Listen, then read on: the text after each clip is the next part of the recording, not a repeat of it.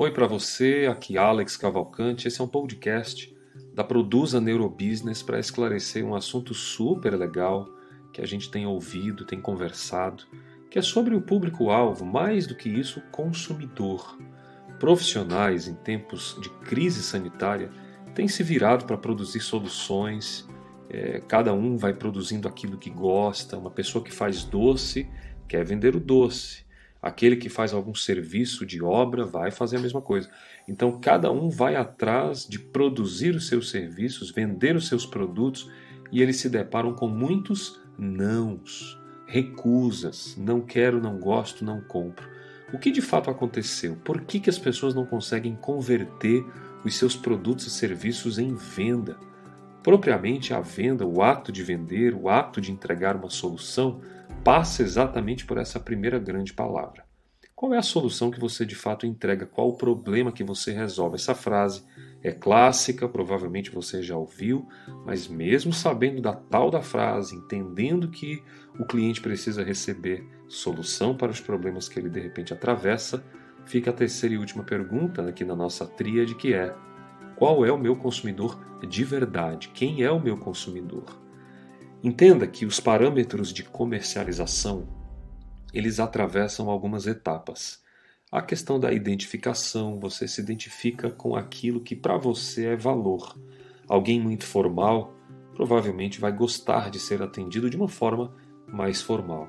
Por causa do pareamento, do neurônio espelho, que tem toda uma questão de consumidores que são afinados com esse cliente, né, ou com esse perdão, consumidores que são afinados com esse vendedor, clientes que estão alinhados na expectativa dos profissionais que geram produtos e serviços. Alguém que vende de uma forma mais entusiasta provavelmente não vai agradar aqueles que não são tão entusiastas assim.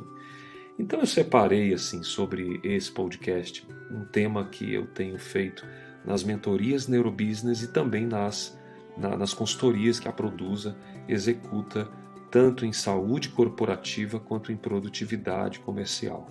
E o que a gente entende aqui hoje, dentre tantas teorias, a técnica mais simples para você sair daqui sabendo e praticando é a seguinte: separe na sua mente quatro tipos de consumidor e entenda que esses consumidores vão avaliar precisamente o preço, a qualidade, o prazo e a questão relacional. Esses quatro parâmetros eles são importantes para você acertar no momento exato. Alex, eu tenho uma dificuldade porque eu não sou uma pessoa tão séria, tão formalzinha assim. Pois é, se você pretende vender um produto que, so, primeiro, que soluciona o problema de um consumidor na ponta, é importante você então entregar isso para ele da mesma linguagem.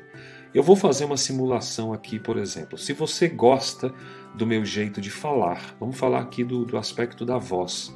Alex, o jeito que você fala, eu gosto. Provavelmente você já criou um vínculo. Me resta oferecer produtos que solucionam o teu problema, que têm um custo-benefício interessante para você e que o relacionamento entre nós durante esse processo vai fazer sentido tá? De repente você fala, Alex, eu não gosto do jeito que tu fala. Eu gosto, uh, eu gosto daquele jeito mais rápido, mais prático. Cara, vamos lá, como é que é?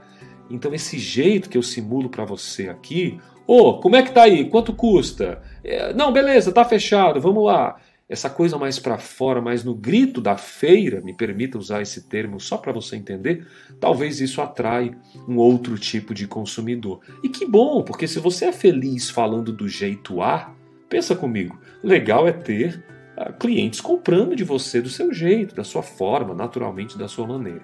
Agora, se você tem aquele jeitão, mas assim, vamos lá fazer, olha, pô, ah, vamos aqui. Não, tá fechado então, te dou isso, te dou aquilo. Nessa simulação que eu fiz, você tem um outro arquétipo, um outro perfil que talvez não seja aquilo que você espera.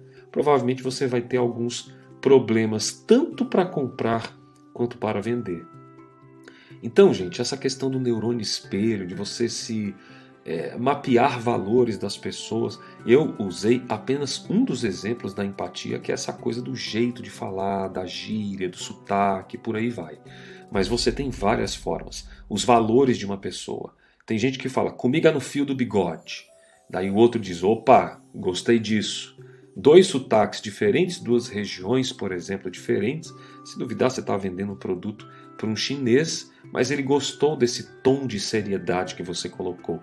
Essa palavra master de que a ética, a o ser justo acima de tudo, não interessa. O preço nesse momento fica em segundo lugar. Em primeiro lugar mesmo é o justo, a certeza absoluta do justo, tá? E outras coisas que você vai simulando no aspecto da empatia. Você está pegando? Entender se o cliente tem afinidades pessoais em termos de neurônio mesmo, se os valores no sentido de ética, moral, se corresponde ao que você entende como certo, se além do preço, do prazo, que são coisas básicas, da qualidade, custo-benefício, você se empatiza, né? Você tem uma certa simpatia com o teu cliente ou teu ou você cliente que me escuta com o teu vendedor. Isso é fundamental. Saber então o que? Quais são os valores éticos e morais de fato desse vendedor? Né? E você cliente, e você que é vendedor desse cliente também. A gente sabe que tem profissionais que demitem clientes por conta de valores ética e por aí vai. Né? Tem cliente que infelizmente não demonstra caráter. Se caráter é uma coisa muito importante, é bom que você fique extremamente conectado com isso. Eu acredito que essas informações prévias vão ajudar você a produzir esse conceito do que eu chamo aí de o consumidor de verdade, que é aquele que vira inclusive amigo, né? no sentido talvez de um pouco de afeto. Há quem consiga com muito afeto manter relações comerciais, relações de negócio. Há quem não consiga manter relação de afeto nenhuma.